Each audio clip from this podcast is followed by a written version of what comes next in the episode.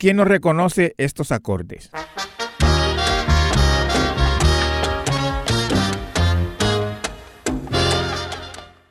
O estos.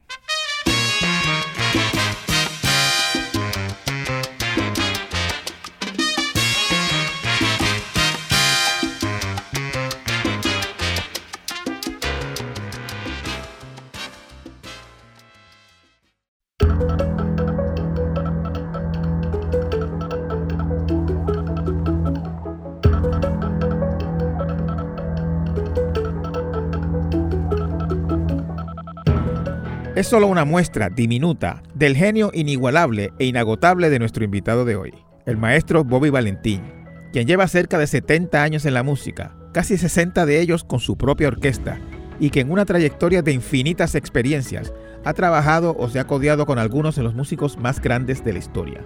En este muy especial episodio de hoy, sin más introducción, el inigualable Bobby Valentín, quien hoy a sus 82 años, sigue al frente de su orquesta con una pasión que no encuentra fin. Acompáñenos en nuestra charla con esta leyenda de la música latinoamericana.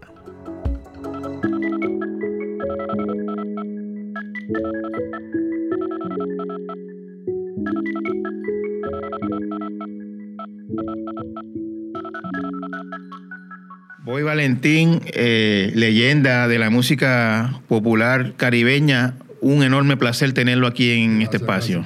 Gracias. Bobby, eh, usted es de Coamo.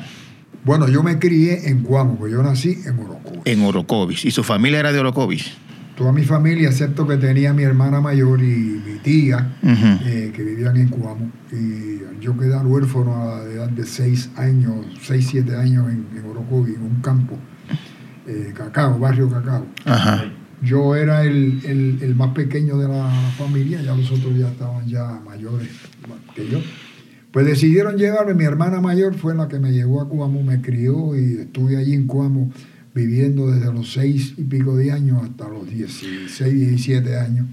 Y ahí fue que me trasladé a Nueva York. ¿Que quedó huérfano de padre y de madre? De madre. De, madre, a los seis años. A los seis años. Entonces mi papá, como no me podía, yo soy pequeño, pues entonces mi hermana mayor pues se hizo cargo de mí. ¿Y, recuerda, Bobby, recuerda a Orocovi a su mamá?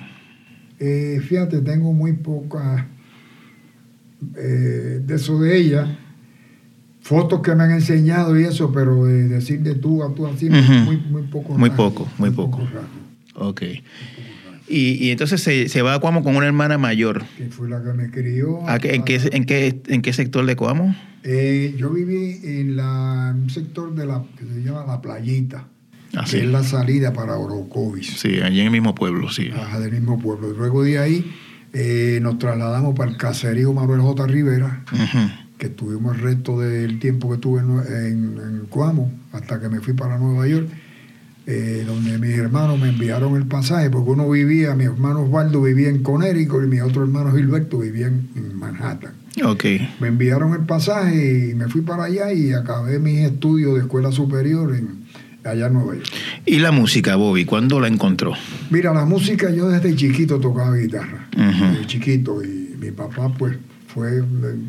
Me acuerdo que, eh, lo único que me acuerdo es que llegaba gente, mi papá le gustaba el traguito y, llegaba gente a visitarlo y mi, tocaba, mi papá tocaba cuatro y me levantaba para que yo tocara guitarra. De seis años ya yo tocaba guitarra. Y ahí fue mis comienzos. La música me llamó la atención, entonces tuve la oportunidad cuando fui a Cuamo, pues estudiar en la Academia José I. Quintón, donde tuve mis primeros pasos en la música, eh, con el maestro Suárez. Y ahí me, empecé y, estudié trompeta en Cuamo. Y y, se, puede, se puede decir, Bobby, que, que desde que conoció la música, desde que empezó a tocar el cuatro de niño y, trompeta después en la escuela, desde ese tiempo usted decía, ¿esto es lo mío? O, yo diría que sí, yo diría que sí, porque no me, no me llamó la atención ninguna otra cosa nada más que la música. O sea, usted nunca pensó, quiero ser bombero, policía, maestro, nada. nada, ni maestro, ni, ni, nada de eso. Eh, esa fue mi, mi, la música fue mi mi norte. ¿Y, tuvo que hacer, digamos, otro trabajo antes de poder dedicarse a la música? Bueno, siempre estuve en la música, pero entonces en verano, allá en Nueva York, eh, siempre conseguí los trabajos de verano, trabajé en una, una, una fábrica de carteras. Ok. Tuve el verano ese, me pagaban 35 dólares semanales en aquel entonces. Ajá. Pero 35 Por, por los fines de semana, me, No, me- Ah, el verano, el verano completo. cuando sí, tenía sí. las vacaciones. Sí. Eh, eh, pero nada, pasé por algo. Yo a veces me siento en casa y me pongo de lo que me acuerdo, ¿no?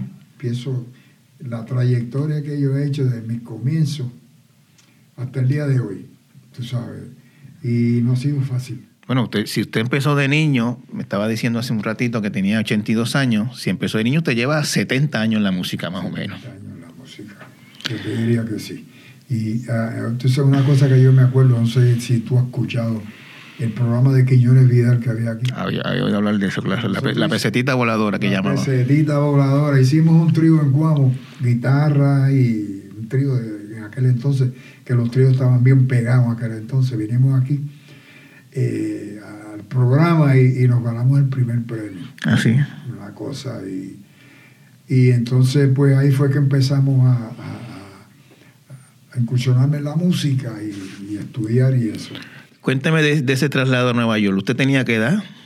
16 para 17 años. Era, un- era un- básicamente, y 16 años en ese tiempo era un niño de verdad. Ahora los, ahora los 16 son hombres, pero en aquel sí, tiempo eran muchachitos. 16. Allá pues eh, acabé mi escuela superior, cuarto año. Estudié música en la escuela superior, un maestro muy bueno Allá en Nueva York. de Nueva York.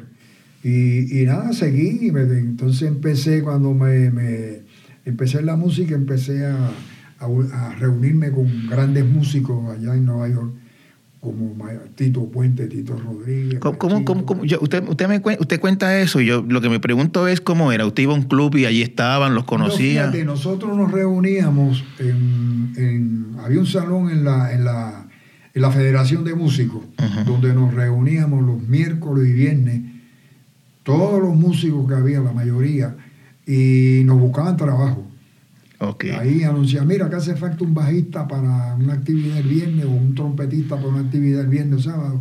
Y ahí pues nos, nos- nos- reuníamos y hablamos de muchas cosas. Y entonces estaban los nightclubs, había muchos ni- nightclubs, y yo visitaba, más tocaba. Y ahí fue que yo empecé a conocer a toda esta gente grande. Que, que no eran grandes en ese tiempo, eran igual que usted estaban buscando su, su, su, su No, camino. no, eran grandes en ese tiempo, estamos hablando de los big bands esos que había empezado como Tito Puente, Tito Rodríguez, Machito. O sea, ya, ya, ya todos ellos eran famosos y usted los estaba conociendo en ese momento. Conociendo. Me recuerdo que iba al Palladium y, y, y yo veía a todos esos músicos y esa orquesta. Yo dije, algún día yo tengo que estar ahí.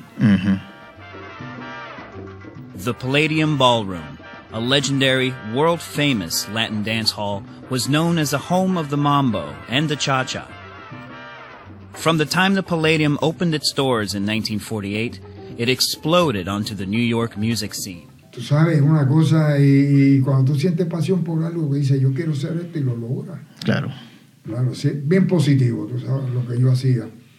Y gracias a Dios después eh, fui parte de muchas de esas orquestas y, y hasta, llega, hasta que llegó el momento que hice mi, como decimos aquí, mi propio kiosco. Su propio kiosco. Pero antes de llegar ahí, Bobby, eh, usted llega a Nueva York, se empieza a juntar con músicos. Eh, ¿cuál, ¿Cuál fue esa primera oportunidad de usted que alguien le dijo, vente para mi banda? Y El, el primero así profesionalmente que yo digo fue Joe Quijano, yo, Quijano. en el 58 por ahí.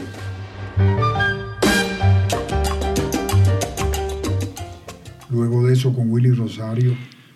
Y, y- y- con Joe Quijano, ¿cómo fue la cosa? ¿Él lo vio, lo, vio, lo audicionó? ¿Cómo, cómo llegó a No, Joe tú sabes, Quijano? porque nosotros, mira, el, el- el- el- músico joven, Ujú, el músico joven, como decimos nosotros, es bien presentado.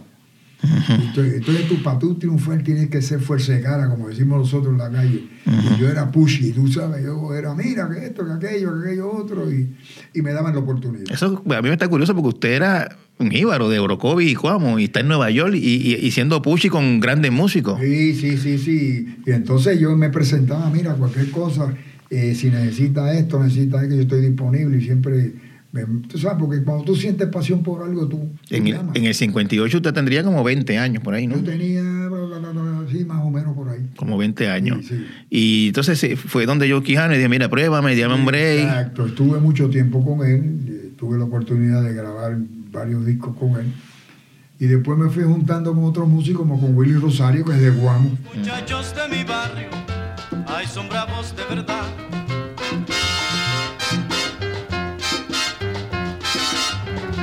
Se pasan en casa chencha, ay, vacilando nomás. Que es un poquito mayor que usted, Sí, Willy. sí, sí. Me dio la oportunidad también, eh, eh, con Charlie Palmieri, con toda esa gente, me, me- me- me metí, Rey Barreto. eh, Wow. No, tú, tú eres- Pues podemos decir, Bobby, que usted en ese tiempo era un músico joven, digamos, cotizado. Empezó a conocerse y la gente decía, ese chamaquito es bueno, tráelo para acá, tráelo para allá. Exacto, exacto. También Tito Rodríguez me dio la oportunidad Ujú. en el 63. Yo era un chamaquito, yo tenía como 21 años, para ser 21, 22. Y tuve el honor de viajar a Venezuela por primera vez en el 63. Y Ujú. en Venezuela me decían, ese pavito. Pavito. Pavito le dicen a los chamaquitos en Venezuela, Ajá. ese pavito. Y estuve con un año y medio con, con Tito Rodríguez y, y Barreto y toda esa gente en, en- en la década del 60. Sí, a, a mí me gustaría, francamente, dedicar una hora de, de- de- de- este, o sea, cada pro- un programa de esto a cada uno de esos personajes, porque son todos leyendas, ¿no? Leyenda, de leyenda. leyendas de la música, desde Barreto, Tito Rodríguez, Charlie que la gente diría, ¿cómo era Tito Rodríguez. En el trato personal, digamos? Este, Fíjate, Tito Rodríguez, yo aprendí mucho, porque Tito Rodríguez era bien exigente, en todo sentido de la palabra. Puntualidad, vestimenta. Yo nací en esta ribera del Arauca vibrador. Soy hermano de la espuma. Soy hermano de la espuma, de la garza y las rosas y del sol. Así. Sí, yo te- él tenía que ver a sus músicos bien. Y si veía a un músico con una camisa blanca media rara, le decía, mañana no venga con esa camisa, ve con una... Y la corbatita bien puesta y No, todo no, eso. no, es- Esa fue su, su, su forma de que él se veía bien vestido y quería que sus músicos vistieran Claro. igual que él. Una experiencia muy, bonita, yo aprendí muchísimo y, y hasta lue- y después de eso pues me, con- me reuní con toda esa gente, aprendí muchísimo, Eh, conocí a Johnny Pacheco, ahí fue que. Que fue el que me dio la oportunidad de entrar entonces. la, la, ¿La Fania fue antes o después de su propia banda? Eh, más o menos, yo te diría la Fania simul- Fue, simul- fue simultáneo. O sea, usted, porque usted me estaba contando que le llegó el momento de montar su propio kiosco. Cuénteme ese proceso de Pues montar su ese propio kiosco. proceso, eh, después de adquirir toda esa experiencia con todas esas agrupaciones, y, y- y es un sueño, un sueño que no solamente en la música, quizás en otro tipo de negocio, que pienso yo quiero tener esto, y, y- esa fue mi, mi meta, yo tener mi orquesta. La formé un poquito antes del 65, pero finalmente en noviembre del 65 fue que en realidad la orquesta pues eh, ahí fue que yo hice un primer disco con sello Fonseca y al conocer a Pacheco, que la Fania ya había empezado del 64 ya, había hecho unas cuantas cosas. Y yo fui de, prácticamente de los primeros que firmaron en Fania. Porque Pacheco fue cofundador, pues él le hizo mayormente sus grabaciones, ¿no? Claro. Y entonces, al yo conocer Pacheco, ya tenía el grupo, le digo a Pacheco, caramba, me gustaría estar en el sello Fania, tú sabes, y, y Pacheco, pues, pues yo lo conocía, medio tal, yo te aviso.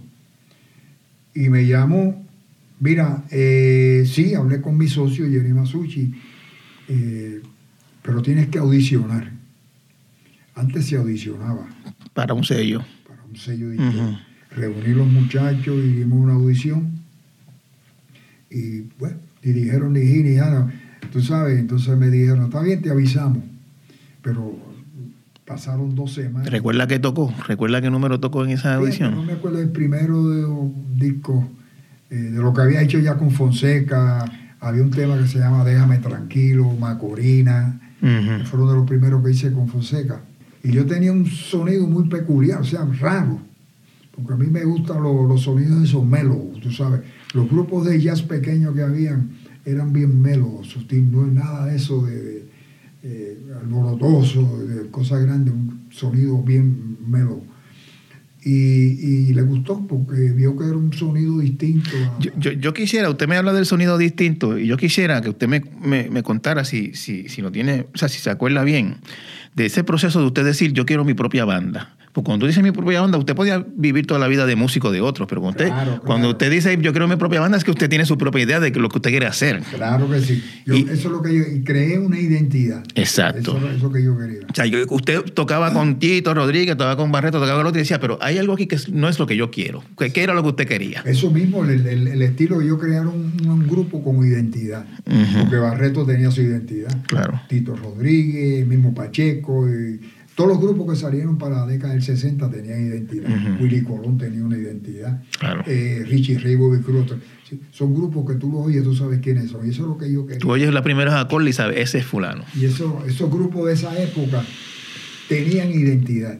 Ahora los grupos mayormente pues, se parecen todos, tú sabes, pero en aquella época tú tenías que tener identidad. Y eso es lo que los sellos, sellos disqueros en aquella época buscaban grupo con identidad. Y yo creé, eh, eh, hice mi grupo con esa identidad y eso fue lo que le gustó. Y a las dos semanas me llamaron. Mira, sí, te vamos a aceptar, así que prepárate. Yo tengo un pollo que quiere bailar, que quiere gozar, que quiere bailar. Yo tengo un pollo que quiere bailar, que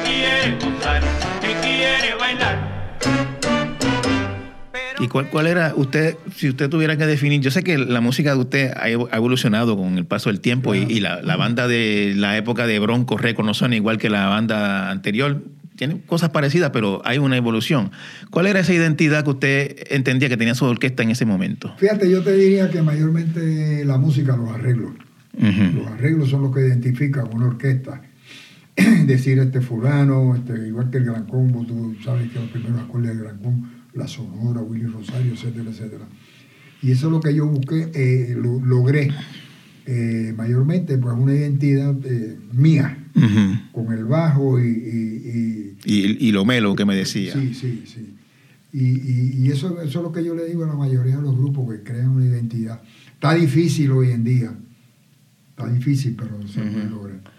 Este, y entonces eh, entró a la Fania, me decía, la Fania en el 65, un poquito antes de la época de que explotó la Fania bien duro, que fue más a principios de los 70. Eso es. Este, usted está en toda esa época de la Fania fuerte, del Yankee Stadium, del Chita, todo eso usted, el bajo es usted en, ese, en, ese, en ese tipo de concurso. Primero se hizo un disco eh, de las estrellas de Fania, que fue en el 68, que lo hicimos en un lugar que se llama Red, Garden en el, Village. Y entonces, pero donde, eh, eh, en un sitio pequeño, yo diría que cabían como 800 o 900 personas, aquello explotó. We present you here at the Red Garter, the most wonderful place in the village, the Fania All Stars. Fania, the great young company that we hope you entonces Pacheco y Eri Masucci tenían una visión comercial increíble. Y al ver la aceptación, digo, esto hay que llevarlo a un sitio más, más amplio. Uh fue que se logró hacerlo el Chita, eh, donde se filmó, eso, eso explotó. Claro.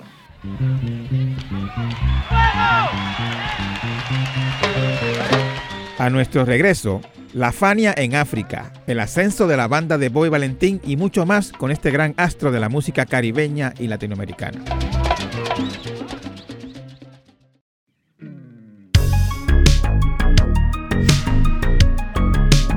¿Quieres saber cuáles son las principales noticias temprano en la mañana? Soy Justin Miguel Santiago Colón, productor de En Diario, donde te resumimos toda la información que necesitas saber para comenzar tu día. En Diario, disponible de lunes a viernes desde temprano en cualquier plataforma para escuchar podcast. Te esperamos.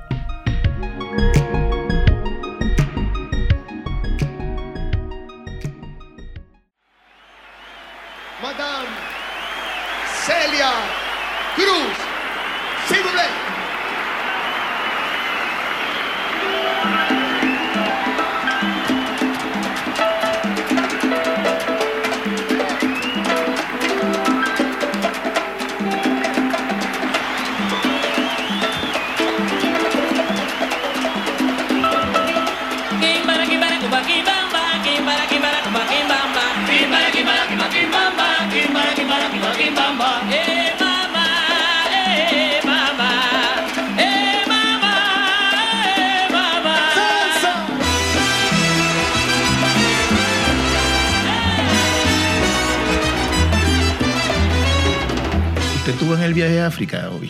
Eh, sí, Sí. Es una otra experiencia bien, bien. Eso fue en el año 73, 74. ¿Volvió? ¿Ha vuelto a África? No, ¿Y qué, qué recuerdo tiene de aquel viaje en aquel...? muy bueno,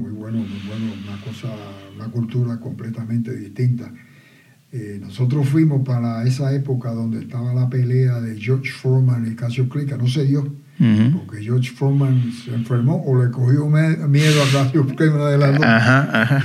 Y entonces el concierto tenía que ir, porque fueron mucha música de diferentes culturas, de diferentes lugares Claro. del mundo, tú sabes. Y se dio, y allí habían, aquel estadio había sobre 200 mil y pico. Eso tiene que haber Una sido... cosa monstruosa. Bueno, nosotros cogimos miedo y, Dios mío. ¿Esa, esa es la audiencia más grande que usted ha estado, ante la que usted ha Eh, estado? sí, sí, yo te diría que esa, 200 y pico, aunque hemos estado en otros lugares, pero no esa cantidad. Y, y- y entonces tú sabes que la música viene de allá de África. Cuando nosotros empezamos con nuestro ritmo, aquello se alborotó allí. Tú sabes, una cosa increíble. Aquel,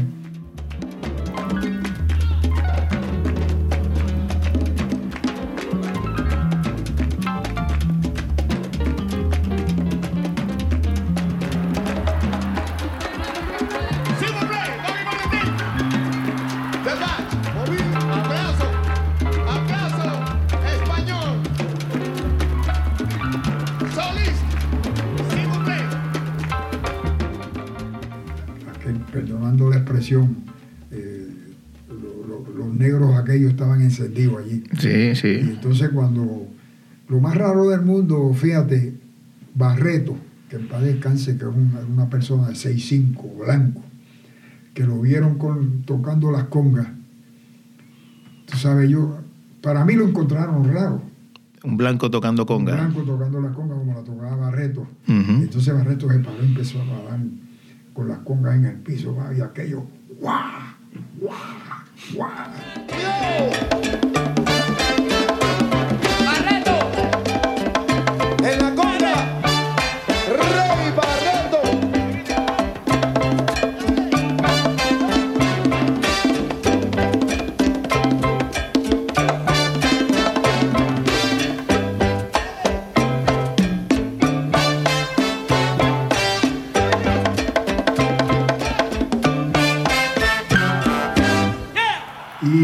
experiencia bien, bien chévere, tuve la oportunidad de, de, muchos sitios. Entonces, la hora de la salida fue lo más impresionante para mí, De la salida de, de regresar de regresar de África para acá. ya para acá. Nosotros estábamos en, en- en- en un lugar aquí. Eso fue en Zaire, ¿no? Zaire. Zaire. Zaire. Nosotros estábamos en un lugar aquí y detrás estaba eh, un consulado, no sé de dónde era, una, y una revolución. Ah, sí. El pueblo, una revolución, y tuvimos que quedarnos 10 o 12 días extra, porque no nos dejaron salir. Así hubo una revuelta política allí. En política. Y tuvimos que quedarnos de 10 a 12 días. ¿Y qué hacían los músicos de Fania 10 o 12 días allí? En, en el hotel. En el hotel. Consumiendo, consumiendo, consumiendo. Entonces, bueno. El, el- el- el responsable de esa cuenta eh, la, la pasaría muy mal. Déjame, déjame, déjame decirte lo que pasó. Y entonces tú sabes que ponían neveritas en los cuartos. Claro. Entonces los muchachos nos íbamos a jugar dominó en aquí, aquí, aquí, y las neveras las vaciábamos. Los que bebían, porque yo no bebía, tú sabes, las vaciábamos. Bueno, la cuenta, para hacerte la historia larga corta, en la salida, la cuenta fue de 12 mil dólares en, en esos 10 o 12 días extra. Ajá. ¿Quién pagó? Jerry Masucci. Claro, por supuesto, el, promo- el promotor.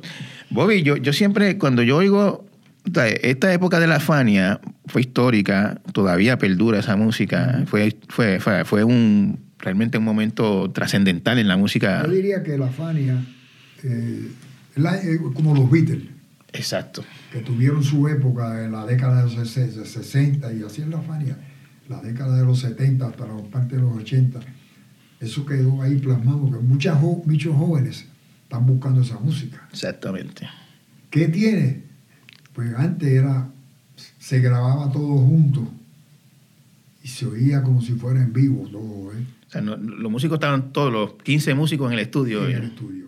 a la vez. No grababa una trompeta primero, un saxofón No, no, después. Se hacía todo, todo, todo. Entonces, esa comunicación de tú a tú, Claro. eh, el, calor humano ese de, de- de- de la comunicación, eso lo- para la música esta eh, tropical es esencial. Sí, yo, yo lo que me pregunto muchas veces es si eh, dentro del momento, cuando usted escucha por primera vez, qué sé yo, este Anacaona o estas canciones que todavía al día de hoy son súper clásicos, Claro. si usted en el momento de oír la primera vez usted decía, esto es grande, o sea, estamos haciendo algo histórico aquí o, o no se daban cuenta. Fíjate, no, no nos dimos cuenta. No se dieron cuenta. No nos dimos cuenta porque en aquel entonces no había redes como ahora. Claro, Ahora tú vienes y grabas ya tú se lo pones en las redes y lo oyen hasta en Hong Kong. Pero exacto. en aquel entonces no, tú no, tú no tenías esa visión uno de qué iba a pasar dentro de los próximos 15 o 20 años. O sea, tú, tú, digamos, ustedes hacían su música, grababan su, su número allí, usted lo escuchaba, usted sabía que era un buen número, pero Claro. idea de que 50 años después iban a estar hablando de esa canción, no había. Por mi mente no, no, no, No, no pasaba algo no como pasaba, eso. no pasaba. En, en ese tiempo de la, de la Fania, Bobby, también, pues, este, hubo pues la, la música grandiosa y todo lo que recordamos. Y hubo, hubo también situaciones como algunos de los músicos que se perdieron en vicios y cosas. Este, usted nunca, nunca yo he escuchado que haya tenido problemas de, como otros músicos que tuvieron problemas de, de- de drogas y lo Sí, superaron. Sí, sí, yo te diría que cuando tú tienes en tu mente que la música tuya es un trabajo y- y tienes una visión de que yo quiero hacer esto, eso no, no, no lo echa para el lado. Pero hubieron muchos compañeros míos que quizás pues pensaban distinto. Ok. ¿Entiendes? Ajá. Ah, pues chévere, esto. eh, El vacilón y la cosa. El vacilón y la cosa. Y, y, y- y lamentablemente eh, músicos y cantantes, todos bien talentosos, tú sabes. Y yo me pongo a escuchar eh, eh, de muchos compañeros y yo, caramba, este, fulano hubiera, todavía estuviera Claro. aquí con nosotros, tú sabes, pero lamentablemente pues cogió la dirección equivocada. Y a veces yo diría que, no sé si tú estás de acuerdo conmigo, eh, son personas que yo creo que tienen miedo a presentarse al público.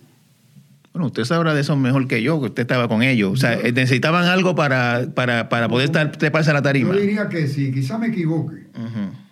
Quizá me equivoque, pero que ne- necesitaban algo para presentarse al público, a ver tanta gente y tantas cosas, tú sabes. Y usted no, usted... No, la- yo no, yo fui mis cosas y, y- y bien concentrado en la música. usted, lo que me, usted lo que me está diciendo, y yo lo, lo- lo encuentro muy significativo, que, que eso era su trabajo. Ese era, Ese, mi ese era su trabajo, ese era, su, eh, futuro. ese era su futuro, ese era el sustento de su familia, usted lo tomaba en serio, Claro, digamos. Claro. De esa forma yo siempre lo vi y lo sigo viendo. Porque hoy en día eso es lo que me ha ayudado a criar a mis hijos y, y, y seguiré hasta que Dios diga. ¿Cuántos hijos tiene Bobby? ¿Ah? ¿Cuántos hijos? Yo tengo, digo, cinco. Ajá. Tres en el primer matrimonio y dos en el de ahora, que estoy sumamente orgulloso, todos profesionales, gracias a Dios. Ninguno músico. Ninguno músico. ¿Y eso, y eso por qué? Gracias a Y eso, Dios. gracias a Dios, dice usted. Si usted le ha ido también en la música, ¿por qué? Lo que pasa es que hoy en día, yo diría que el músico hoy en día, generalizando, no, no, tie- no tuvo la oportunidad donde se valorizaba el músico en la década de los cin- 40, 50, 60 y 70.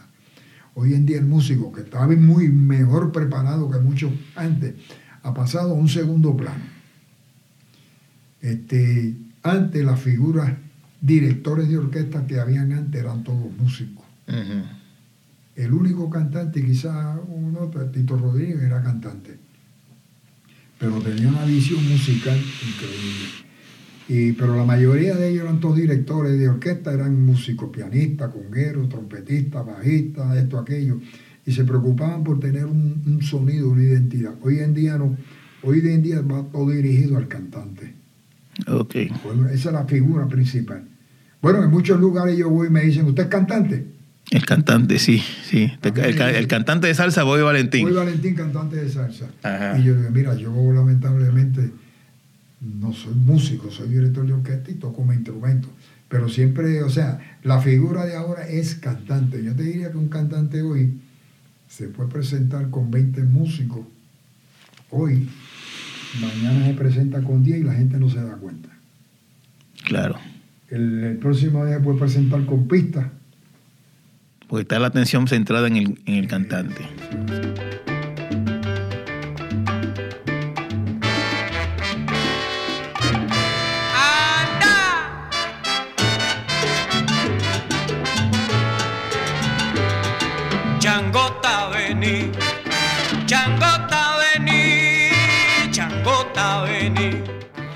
Bobby, eh, su orquesta, que usted la fundó, estaba contando hace un momento, cerca del 65 por ahí, A finales de 60. a finales del 65, este, ha tenido varias etapas, varios cantantes, pero ha, ha sido una... o sea, Si estamos hablando de 65, estamos hablando de 57, 58 años. 58 años corridos. Usted nunca ha dejado de tener su orquesta. En todos los 58 años siempre ha tenido su orquesta. Usted nunca le dijo a sus músicos, mira, no voy más. O sea, ajá. Hemos tenido nuestras altas y sus bajas, que es normal. pues, Claro. el negocio, pero siempre he estado ahí, la orquesta no la abandonó. O sea, la orquesta de Valentín va a cumplir 60 años en un par de años, en, en el 25. si Dios quiere. Este, exitosa siempre, Bobby. Eh, usted ha mantenido siempre, desde que empezó, este, desde los tiempos de Soy Boricua y, y, y- y Pira- ¿cómo es? Pirata de la Pirata Mar, de la Mar. con Marmi Santiago, siempre ha tenido éxito. Sí, sí, sí, fíjate, yo diría que el cambio de cantante, de que hoy está uno y mañana está otro, para mí, lo veo que ha sido saludable, Así, porque la orquesta suena más refrescante, claro, ¿verdad? claro. Al oír otro timbre de voz, otro cantante, pero la orquesta no ha perdido su esencia. Yo me he dedicado a que si es Marvin o es Frankie o si es Johnny Vázquez, eh, arreglarle para ellos Ajá. pero la orquesta no ha perdido su esencia. Y eso es lo que yo me he preocupado durante todos estos años. Sí, yo, yo quería hablar con usted, Bobby, porque a mí me da mucha curiosidad ese proceso de creativo, ¿no? De, de- de- de- de crear una canción. Este, ¿Cómo empieza, digamos? ¿Cómo empieza? Vamos a hablar de un súper clásico suyo como es Soy Boricua. Soy boricua,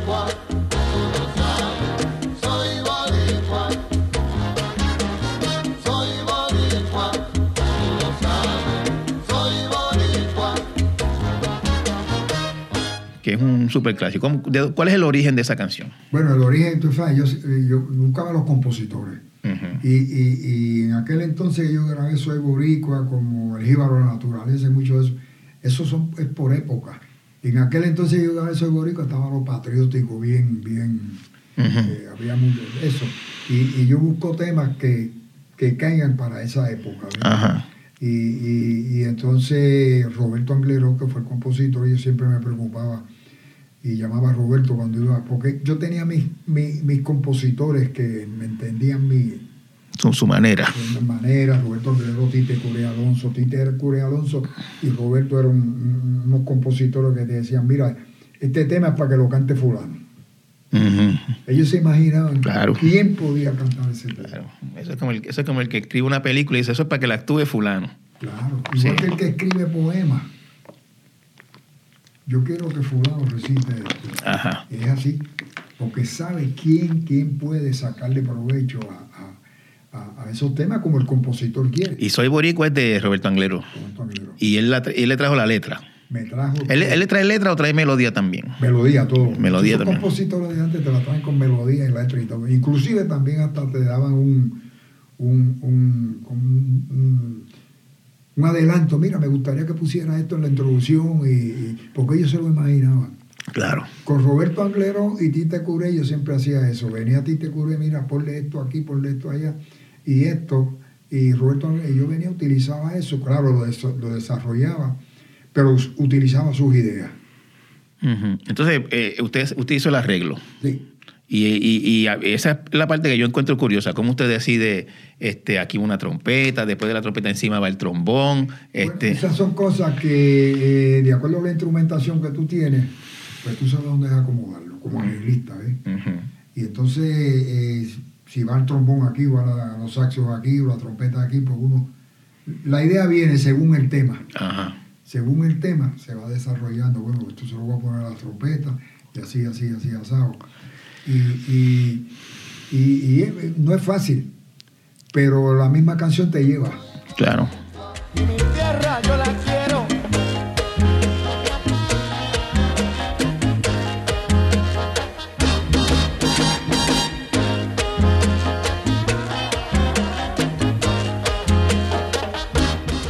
Y me imagino que su experiencia también, tantos años haciéndolo y, y ya sabe más o menos el gusto del público y sabe lo que la gente le, le pone a bailar, etcétera. Y, y- y la primera vez que se oye esa canción, eh, Bobby, cuando la, la- la lleva la orquesta, cada músico coge su partitura y, suena esa banda. ¿Cómo es ese, cómo es ese momento? Ahora, ahora mismo se está haciendo las cosas que ya tú vas al estudio y ya, tú sabes cómo va a sonar. Ujú. Con la computadora. Y digo, no es lo mismo porque está el calor humano acá en otro lado. Pero ya tú tienes una idea de lo que va a sonar. Pero en aquel entonces, todo estaba aquí. Yo sabía cómo iba a sonar aquí en mi mente. Y cuando yo oía eso en las bocinas, ya todo puesto, yo a veces me preguntaba que yo hice eso. Ah, sí. Y, y, y esa es bien bonito, tú sabes, con todo esto escuchas, eh, todo ya elaborado, todo percusión. Y cada músico poniéndole su propio ingrediente también. Y yo dejo que el músico, mi, mi estilo, dejo que el músico ponga su, Bueno, claro. su piedrita, porque son músicos profesionales que tienen ideas. Son creativos también, claro. esa Son artistas también. Son artistas creativos, que no se sientan allí así cruzados, ah, pues yo toqué esto. A veces los músicos me, me, dicen, me dicen líder a mí. Líder, que usted que si podemos frasear esto en esta forma. Yo no me opongo. Ujú. Está bien, vamos a darle. Quizá la idea de él es mejor que la mía. Porque yo no quiero obligarlo que se sientan bien. No, que el líder a mí no me deja hacer esto, ni me deja hacer aquello. Yo lo dejo que ellos pongan y se expresen.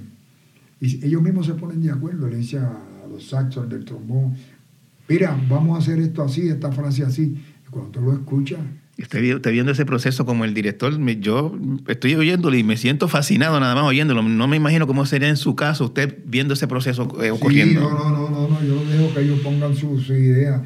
Y, y cuando tú lo oyes ahí todo cuadradito, es una sensación. O sea, cuando usted, cuando usted me dice, wow, yo hice esto, es como, digamos, Bobby, hay emoción, hay lágrimas, o sea, ¿qué, qué es lo que hay? Claro, Claro, definitivamente hay lágrimas, hay emoción.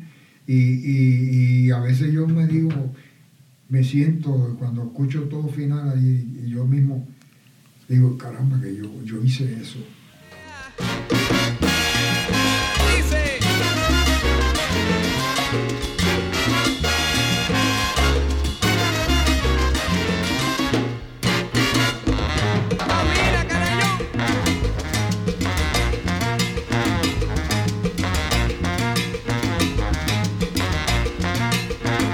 Y, y cu- y cuando la oye Bobby, digamos, cuando, eh, estoy usando Soy Boricua como un ejemplo de, de todas estas cosas, yo sé que cada caso me imagino que es diferente, Ajá. pero cuando la oye usted dice, esto es un éxito. Claro que sí. Y, se da el caso también de que, no sé, hay, al- falta algo, vamos, vamos de nuevo, muchachos, Pas- pasa eso también, me Sí, imagino. sí, eso pasa, pero fíjate, antes, la de- en esa época se tocaban los números antes de grabarlo, Claro.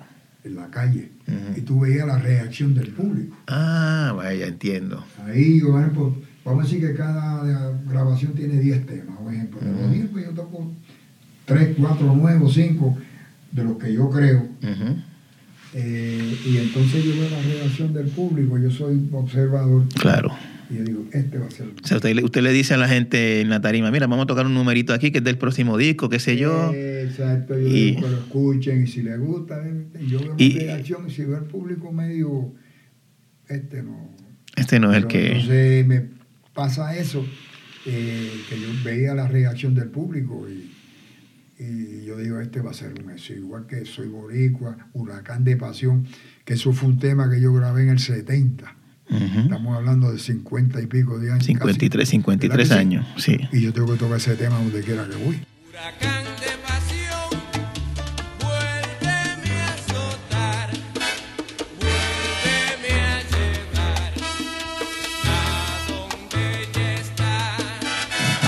Voy a Sur y Centroamérica, Nueva York, Estados Unidos, me piden ese tema. Me, es más, me envían la lista.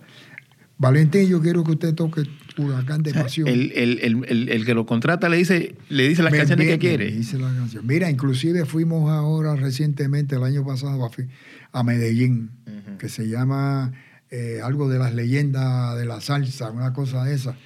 Y yo le dije, caramba, es que eso suena para viejo, gente vieja, tú sabes, leyenda. yo me, a mí me dicen leyenda, yo me siento viejo con un garrote y todo, todo. Ajá. Tú sabes. Y entonces Yo que dije leyenda cuando empezamos esta entrevista. no, no, no, no, pero no, no, no.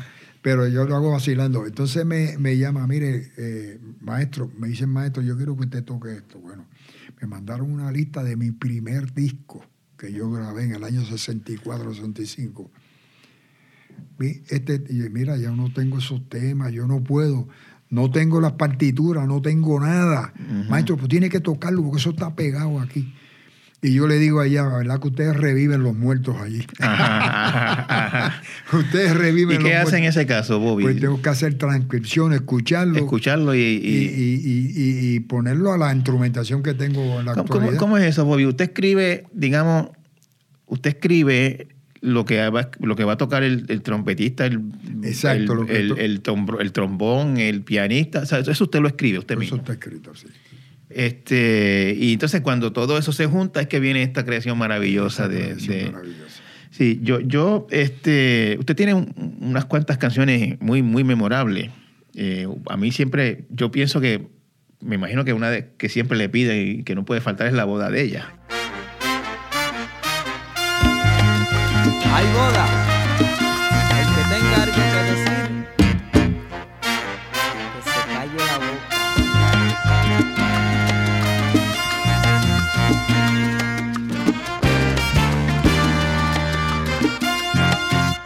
Eso yo, todos los lugares que, que, que tengo, tengo que tocarla. Y no la pongo en el, en el, en el repertorio, pero lo dejo para lo último. Ajá. Siempre me piden "Uh, otra, otra, otra, otra. Y, Y ahí yo vengo, muchacho, la boda de ella. Ok, ese, ese es como su, ese es como su éxito más grande, ¿no? Eh, Sí, uno de los más grandes. Uno de los más grandes. sí. Este, ¿A qué usted lo atribuye, Bobby, que esa canción haya pegado tanto? Porque esas son cosas, vivencias del pueblo. Exactamente, eso es lo mismo que creo yo, sí. Y son todos esos temas como Soy Boricua, Pirata de la Mar, La Boda de ella, eh, son, vivencias de pueblo. Mucha gente han pasado por eso. ¿sabes? A la boda de ella yo no voy a poder ir, porque ella fue mi querer y me lo tiene prohibido. La boda de ella yo me la voy a perder y pude haber sido yo quien se casara con ella. A, todo el mundo ha visto a la ex casarse y uno está pensando en la boda de ella. Sí, Eso. sí, sí, sí. Y esa canción es de Anglero también, creo, ¿no? Roberto Anglero. Sí, sí. No, no, o sea, Roberto siempre tenía su... su, su- Y yo digo, para mí Roberto vivió esa, esa experiencia, tú sabes. Y, y yo me encontré a gente que dice, mira, por, por, por la boda de ella fue que yo me casé con, con mi doña y que esto para aquí y para allá. Ajá. Ajá. Y entonces yo digo, bueno, pues chévere, por lo menos están, ¿verdad? Pero son vivencias. Yo diría que la música de antes eran vivencias. Necesitaré A nuestro regreso, más anécdotas y más de la pasión de Bobby Valentín por la música. No se vayan.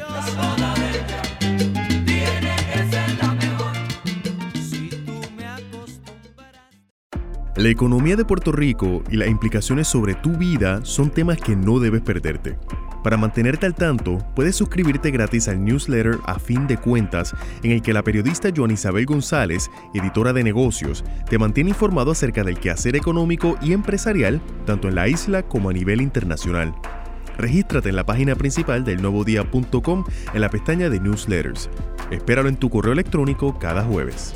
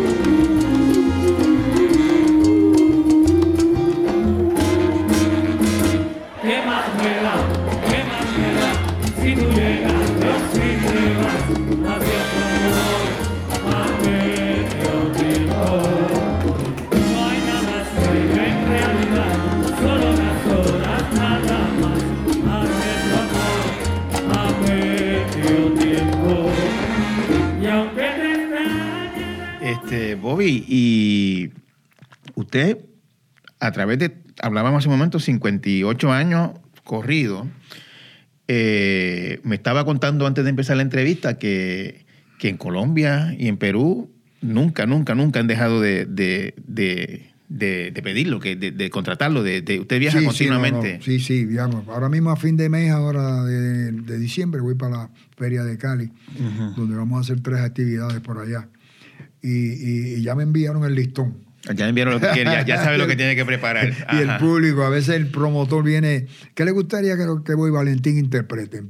Mandan una lista, quiero esto, quiero aquello, quiero aquello otro, aquello, aquello otro. Y, y- yo digo, bueno, necesito como cinco cajas de, de- de repertorio para llegar para allá. Pero entonces, para mí me, me- me- me llena de mucha emoción, tú sabes, que la gente pida lo que quiere. Y yo soy fanático y me gusta que la gente salga complacida. Sí, y, y Bobby, usted, usted ha tenido, me contaba hace un momento que cambia de cantante y eso le rejuvenece la orquesta, la refresca el Claro, sonido, claro. etcétera. Usted ha tenido este tres de los más grandes cantantes de la salsa de siempre, yo creo, Marvin. Santiago, Cano y, y Luigi Texidor. Cano, Luigi Texidor, Johnny Vázquez, que Johnny- tuvo conmigo Johnny 25 años, Frankie Hernández. Cuando usted oye un cantante audicionando para su orquesta, ¿qué, qué usted busca? ¿Qué usted- Bueno, yo busco un cantante, por lo menos el estilo, timbre de voz, el estilo. Eh, si es una persona eh, que se puede echar al público al bolsillo, como decimos nosotros, tú sabes. Y, y me gusta el estilo eh, para yo poder arreglarle diferentes. Bu- Vamos a empezar por ahí, para que me entienda bien. Me gusta tener ah, tres cantantes con diferentes estilos. Ajá. ¿verdad? Yo sé cómo arreglar, hacerle el arreglo para este, para este y para este. Y, y eso hace que se, se, se escuche refrescante. No una misma voz todo el tiempo. Entiendo, sí. ¿ves? Sí. No una misma voz todo el tiempo. Entonces, en- a nivel de orquesta, pues es bueno tener dos o tres cantantes con diferentes timbres. Y como te dije, suena refrescante. Y, y les cojo los temas a este, a este, a este. Sí, yo, yo, eh, es curioso lo que usted dice, porque uno lo piensa y, y, y la, que este Boy Valentín con Marvin Santiago tiene un sonido posiblemente más, más Agre- pesado, más, Más agresivo. agresivo, Sí, sí. que con el Cano, que era más suave, aunque el Cano era un sonero bien vivo, Sí, pero. Era, un, era un tono diferente de voz. Unos arreglos más diferentes a los de Marvin. Sí, de hecho, en, el tiempo del Cano, que fue como en los mediados de los 70, ¿no? Este, Eh, a finales. finales de los 70, eh, era un sonido que incluso uno podía pensar que se parecía un poquito hasta a la música de, de- música disco que estaba de moda en ese tiempo. Ajá. Había como una, un- un- una, pro- una ¿Verdad? producción bastante refinada ahí, Sí, ¿no? sí, sí, sí, sí. El Cano tenía un estilo increíble, tú sabes. Eh, cuando salió de, de- como, si te voy a contar esta anécdota, cuando eh, eh, Marvin se va, yo dije, caramba, ¿quién voy a conseguir ahora para... Ya Johnny Vázquez estaba, pero para sustituir a Marvin, eh, para, O sea, mí, zapatos para, grandes. mí, para mí no fue fácil. Hubieron varios cantantes como Samuel Rolo, e inclusive hasta Tito Roja vino a ayudarme, a ser- que en paz descanse, a darme la mano. Probé muchos cantantes. Y yo digo, bueno, vamos a ponerlo todo en las manos del Señor. Entonces me entero que, que Luigi Texidor había dejado la sonora. Y yo digo, caramba, este es el hombre que yo necesito. Entonces lo llamo, Luigi, ¿qué? Sí, hace tres meses o cuatro que dejé la sonora. ¿Y, ¿y qué estás haciendo? No estoy haciendo nada. Este, tengo un contrato de exclusividad con Fania que firmó como solista. Y pasaron tres años y no lo habían No habían grabado. grabado. Y yo dije, pues mira, pues ese contrato es nulo. Porque si te firman exclusividad y pasan tres o cuatro años y no te... Tú sabes, tú quieres venir para acá porque yo voy a grabar ahora. Y, y, seguro, y vino para acá. Y ahí fue que Luigi entró y, y yo dije, me salvé. Porque Luigi era un jocoso en tarima y ese es el que yo necesito para sustituir a Manuel Santiago. Estuvo muy poco tiempo conmigo. Sí, como dos discos, ¿verdad? Uno o dos Uno, discos. uno. Un, di- un disco No, llegó a hacer un disco. Mu- Y entonces- Musical Seduction. Sí, Musical Seduction, de- donde hay una... Este, y entonces viene y me dice, mira, pues yo tengo, yo, yo tengo este tema que me lo hicieron para mí. Nací Moreno. Eh, eso fue Chalina, Francisco Alvarado. Y este tema me lo dio él para mí, porque yo soy el único negro, esto no lo puede cantar más nadie. Y bueno, tráelo para acá. Ujú. E hicimos entonces, yo hice el arreglo, bla, bla, bla, hicimos Nací Moreno y eso fue un palo. Nací moreno porque así tenía que ser. Por mi color soy muy fácil de entender. Cantando voy haciendo al mundo feliz. Yo soy candela, palo y piedra hasta morir. Es un super palo, uno, de los, uno de los grandes éxitos de la Entonces orquesta vino. Roberto Angleró, me dio Linda Teresa. Y, y fue, ese disco fue un Y, palo. y, y Luigi soñaba, soñaba con, como usted dice, con mucha gracia. Muchas gracias, un negrito Sí, en tarima y, sí. y con picardía. Y eso es lo que yo busco, tú sabes. Claro. Porque eh, eso entretiene al público. Sí. Y entonces yo me acuerdo cuando el Cano entró, eh, eh, tú sabes que Luigi cantó la boda de ella. Así. Eso era. Y el muñeco de la ciudad, que se llama el negrito de la ciudad, porque yo quería continuar con la cuestión de negroide. Ese era, si ese- negro nací, era- nací. Esa era, esa era un cubano, ¿no? Esa es una canción cubana. El muñeco de la Caramba, ciudad. creo que un colombiana, yo Colombiana, creo que algo así. Este, yo quería seguir con lo de negro. Ujú. Sí, negro nací, nací, pero no se pudo. Entonces le dije al Cano, mira, estos son los temas que vamos a grabar. pa' que-". Yo entré al Cano, porque ya Luis me, me había dicho que, que- que no podía seguir porque tenía eh, contrato con Fanny y tan pronto vieron, Fanny vio que el negrito echó para adelante, pues Claro, vamos a grabarlo ahora, tú sabes. claro. Pero nada, este, entonces yo diría que esa época del Cano se alborotaron todos los albinos. Entraban todos los albinos para todas las actividades y a veces el productor me decía, ¿cuántos albinos tú tienes? Seguro uno. Y dice, no, por aquí han entrado como 10 o 12 albinos. Ah, dici- diciendo que son el cano en la, en la puerta para no pagar. y como, para no diferenciarlo, mira, albino, ah, pues chévere que sea. Ajá. Pero fue una época bien, bien, bien. Yo recuerdo que en esa en ese número de, de El Muñeco de la Ciudad, el Cano dice, hasta a mí me tocan los números de Prieto en esta orquesta. lo que te estoy diciendo, ahí lo tienes, sí. Sí.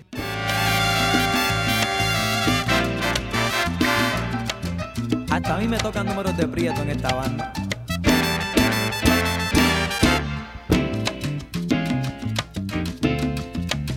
La gente dice que soy el muñeco de la ciudad. La gente dice que soy el muñeco de la ciudad. Porque soy blanco, blanquito, con la cara colorada. Bobby, hubo, un momento bien importante en su carrera, bien, bien significativo, que fue cuando usted tocó en la cárcel. Este, dos veces, ¿no? Dos, Dos, dos veces. dos dos veces. veces. ¿En el oso blanco las dos veces?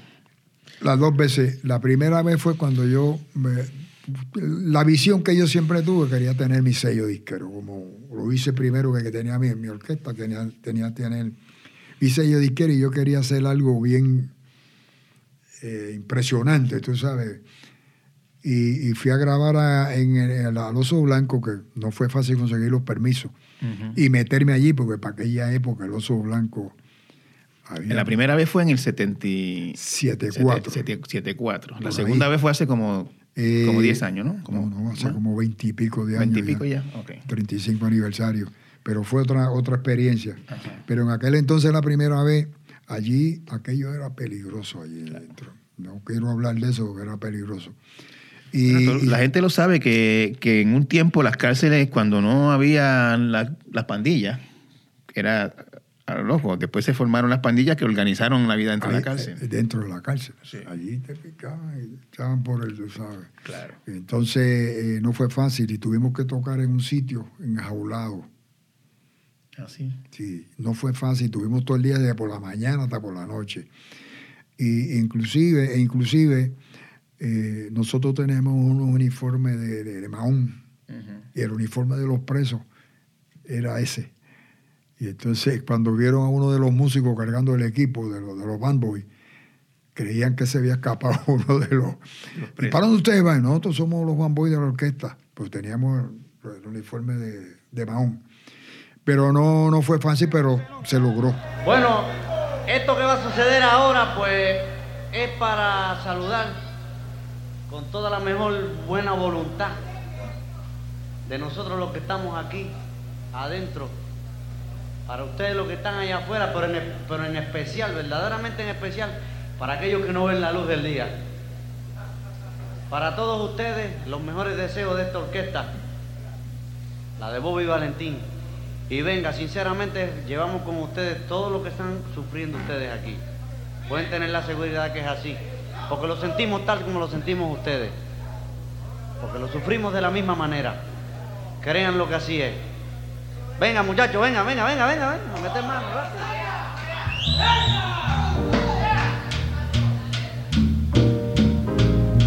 Aunque es un bolero un poquito este, romántico y sinceramente hace falta la jeva para poder verdaderamente expresarse uno aquí. Este, pero hagan cerebro, porque yo estoy seguro que en eso son todos ustedes unos veteranos.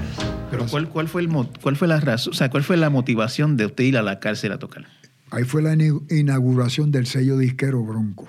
Ok. Y yo quería hacer algo bien impresionante, por eso que puse, saqué unos stickers, decía voy Valentín para la cárcel. Así, así. Y todo el mundo creía que me habían De metido hecho, preso. de hecho, hay gente todavía que cree que usted estuvo preso y por eso grabó ese Ah, disco. Me pregunta, sí. Sí. Pues mira, ¿verdad que Bobby Valentín estuvo preso. Y yo tengo que aclarar todo ese tipo de. No, eso fue para un propósito aquí. Entonces ahora el de 35 aniversario, pues yo me vestí de preso. Ajá. E hice un video y ese tipo de cosas. Pero tocamos en el field, donde no me dejaban tocar en aquel entonces. Y fue una experiencia bien bonita. Y para ese entonces había muy pocos presos en el Oso Blanco, eran dos o trescientos confinados. Y yo tuve que recoger confinados de otras cárceles Los trajeron de otras cárceles. y traerlos ahí. Y yo dije, esto se va a formar un... Porque hay riña entre ellos. Mira, mi hermano mejor se comportaron. Sí, y, y- y están los videos para el que no los haya visto. Para el que no lo haya visto, para que tú veas cómo esa gente disfrutaron y, todo el mundo unido, me se olvidaron. de Bueno, que- Bobby, imagina, imagina una persona que lleva allí 20, 25, 30 años o que le esperan 25, 30, 40 años allí. Déjame decirte algo, Ajá. ahora que tú dices eso, para ese entonces que yo fui a celebrar el 35 aniversario, habían todavía allí, De la primera de, vez. de aquel entonces que yo fui. Mire eso. Y esas son las únicas dos veces en la vida de esa persona probablemente que ha escuchado una orquesta de salsa en vivo, desde que está preso. Sí. Y entonces se le pidió un release que si querían bajar, no bajaron. Tú sabes, lo más seguro se sentían, "Uy, yo- Bobby vino aquí, vinieron aquí hace tanto y yo todavía sigo aquí. Son gente perpetua, tú sabes. Claro, claro, claro. Y claro. entonces, fíjate, yo digo que el oso blanco pudo haber sido como un eh, alcatraz, algo de turístico, Ah, sí, eso lo, lo tumbaron todo, sí, sí. Lamentablemente, pero eso hubiera sido turístico aquí, porque está en el mismo centro, ahí en el mismo corazón, ahí.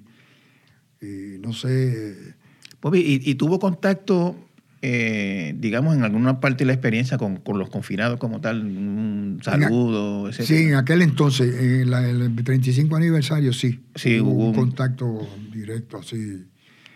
Y- inclusive, déjame decirte, inclusive me he encontrado confinados que estaban allí y me los encontraba en la calle. Me dice, mira que yo estuve allí cuando tú esto para aquí para allá. Y yo le digo, ¿te estás portando bien? Sí, sí, sí, yo, yo, yo, yo, yo lo que me pregunto es, Bobby, usted, una persona como usted, con, con tantas experiencias, que ha vivido tanto, que ha viajado a tantos países, que ha conocido tanta gente, ¿qué, se- qué, qué lección se lleva de, de- de- de la cárcel, de aprender, de, de conocer un confinado? ¿Qué, qué, qué aprendió de eso? Mira, yo te voy a decir algo. Yo, como estuve la primera vez, pero este, este 35 aniversario, con el elenco que yo tenía allí, yo pude haber dado eso en un choliseo y yo sé que hubiera sido casa llena. Claro. Y yo no lo vi por la cuestión económica. Yo, yo lo vi por llevarle alegría a unas personas que están marginadas. Que hay unos buenos, hay unos malos, otros regulares, pero son personas que están marginadas y que necesitan. Y yo llevé allí un elenco que aquello era para Sí, en ese último estuvo hasta Rubén Blades. Rubén. Blades, Cheo Feliciano, bueno, una cosa... Charlie Aponte. Charlie Aponte, una cosa que yo para mí si hubiera dado un choliseo, yo, yo creo que sí hubiera sido casa llena, tú sabes.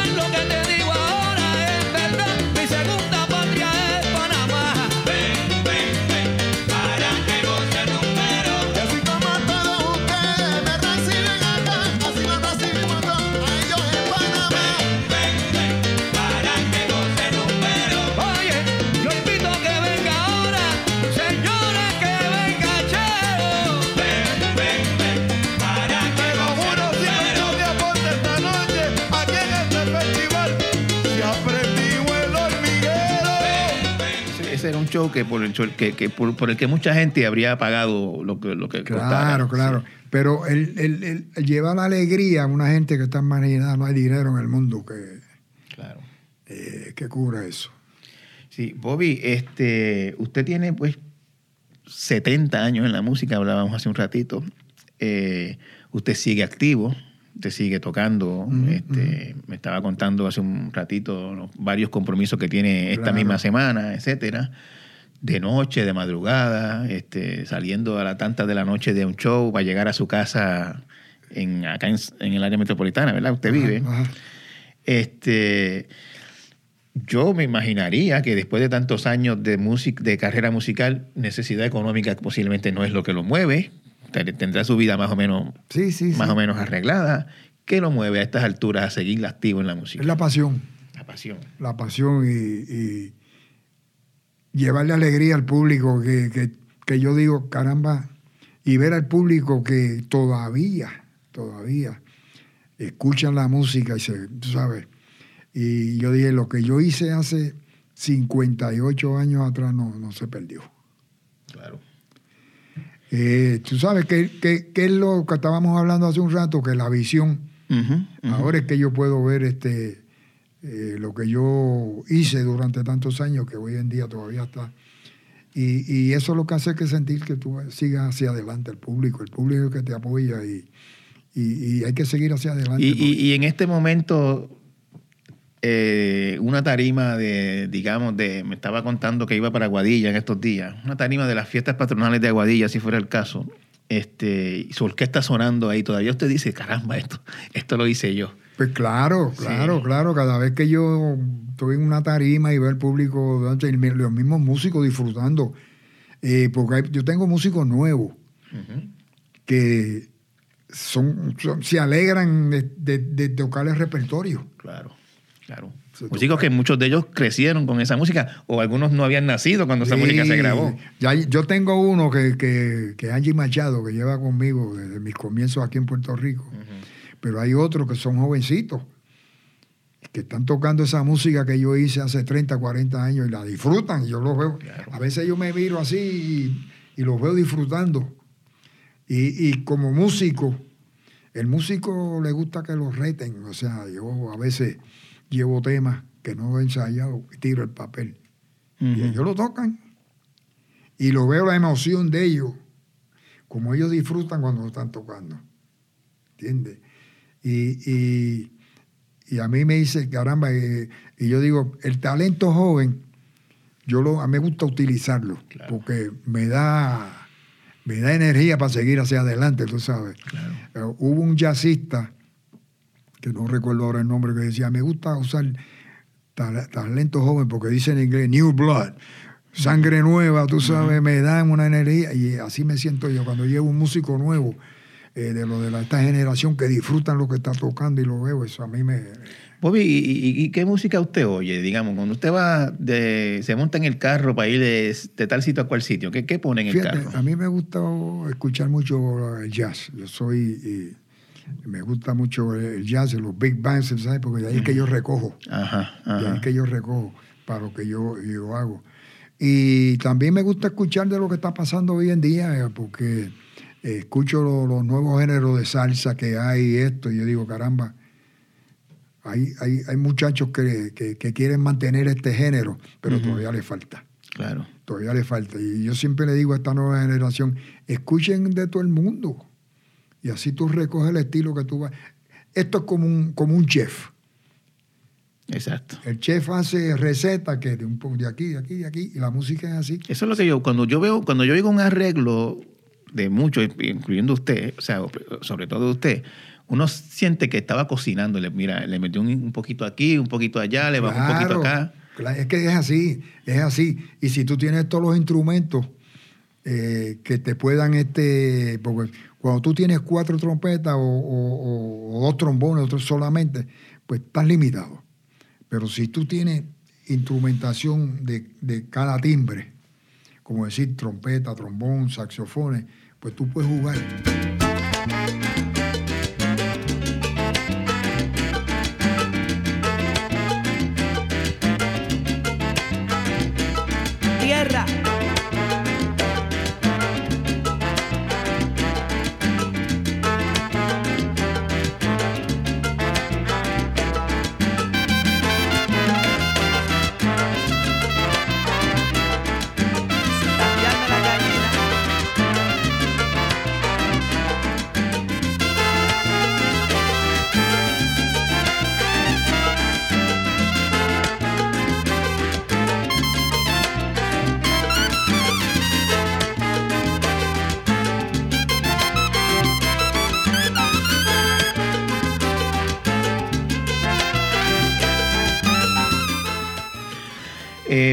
Eh, eh, el reggaetón, ¿lo escucha? Yo lo escucho. Le- le- ¿qué, qué le parece? Yo lo escucho porque tiene una esencia. Ajá. Tú sabes, eh, rítmicamente tú le puedes poner muchas cosas encima.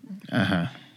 Y si tú te dedicas y le pones instrumentos, muchas, lo haces sentir diferente, pero el ritmo, igual que la bomba y la plena, Ajá. tiene su ritmo y encima de eso tú le puedes poner muchas cosas, tú sabes. Lo que no me gusta del reggaetón es lo lírico. Lo lírico. Eso no, no, no, no va conmigo y me, me excusan. La, usted está hablando de las malas palabras y cosas las así. palabras, las palabras que utilizan para la mujer y ese tipo de cosas.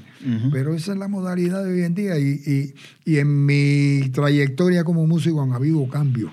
Bueno, Bobby, y cuando ustedes, los salseros empezaban, había gente que decía también que eso era como que... Sí, sí, sí, pero no, fíjate, no, no, no había ofensa a la mujer. Se hablaba de cosas jocosas, Claro. pero no había ofensa. Entonces todo era imaginario. Sí. Tú sí. puedes decir una frase, era imaginario, pero ahora te lo dicen ahí. Pero a mí me, me- me- encuentro curioso que usted le encuentra, con, contrario a mucha gente de, de la, de, la, de la- de la generación suya, incluso de la mía, eh, que, que se dedican la vida a, a menospreciar el, el reggaetón. Usted No, no, yo no. Yo Usted le no, encuentra yo- su valor. No, yo no. Yo, yo, yo entiendo que el reggaetón, rítmicamente estoy hablando, tiene su valor. Y, y tú puedes hacer, mira, hay muchos muchos músicos eh, jazzistas americanos de la vieja guardia que han bregado con el ritmo, que han hecho muchas cosas, tú sabes. Yo digo que, que el reggaetón se puede sacar muchas cosas de ahí y, y no usar lo lírico, pero instrumental, se puede hacer muchas cosas. Hay muchas, muchas cosas. Bobby, este, ha sido un enorme placer esta charla. Gracias, gracias. Eh, aprendí mucho. Eh, usted no le gusta que se lo digan, pero, es una leyenda de la música. Gracias, gracias. Este, yo lo veo a usted por ahí. Usted vive aquí en Puerto Rico. Yo lo veo a usted por ahí. Yo me lo encontré una vez a usted. Usted no se acordará en una farmacia, en la fila de una farmacia. Me lo encontré una vez en la donde se paga el agua. O sea, que usted, usted está entre, entre Yo- nosotros por yo, ahí. yo soy una persona de pueblo y la fama, el dinero no me va a cambiar. O sea, yo me puedo pegar en la loto ahora con, con Time sigue siendo Boy Valentín donde quiera que me pare. Y usted sale por ahí, Bobby, y la gente lo, lo para y lo reconoce donde quiera. Definitivamente. A veces voy a Costco, voy a, eh, a la tienda y todo eso. "Eh, Mira esto, una foto. Y la, y la doña me deja solo. Ajá. Porque sabe que me van a de eso y ella se va, se compra y se va para allá. Y, y después que yo acabo de, de retratarme con la gente y hablar con la gente, tengo que buscarla. ¿Dónde tú estás? Pero este, y eso me llena de alegría, tú sabes, eh, de encontrarme gente en la calle que me habla, me saluda, mira una foto, quiero esto, quiero aquello, tú sabes, güey. Y, eso me motiva a seguir hacia adelante. Y, y estar a sus 82 años todavía dedicándose a lo que de niño en Cuamo con un 4 dijo que Claro. quería que fuera su futuro es un, es un triunfo enorme. Claro, definitivamente lo es. Muchas gracias, Bobby. Encantado Gracias de a haberlo tenido ti, te pido mil excusas, ¿verdad? Porque esto lo hemos este, aguantado, Para aguantado. nada, tranquilo. Pero nada, gracias al Señor que se dio y aquí estamos. Se dio y fue un placer. Gracias. Chévere.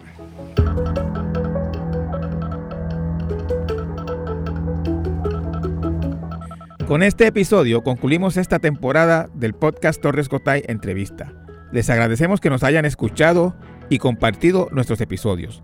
Les deseamos una feliz Navidad y un próspero año nuevo y los esperamos el próximo año en otra temporada de su podcast. Muchas gracias por su patrocinio. Hasta entonces.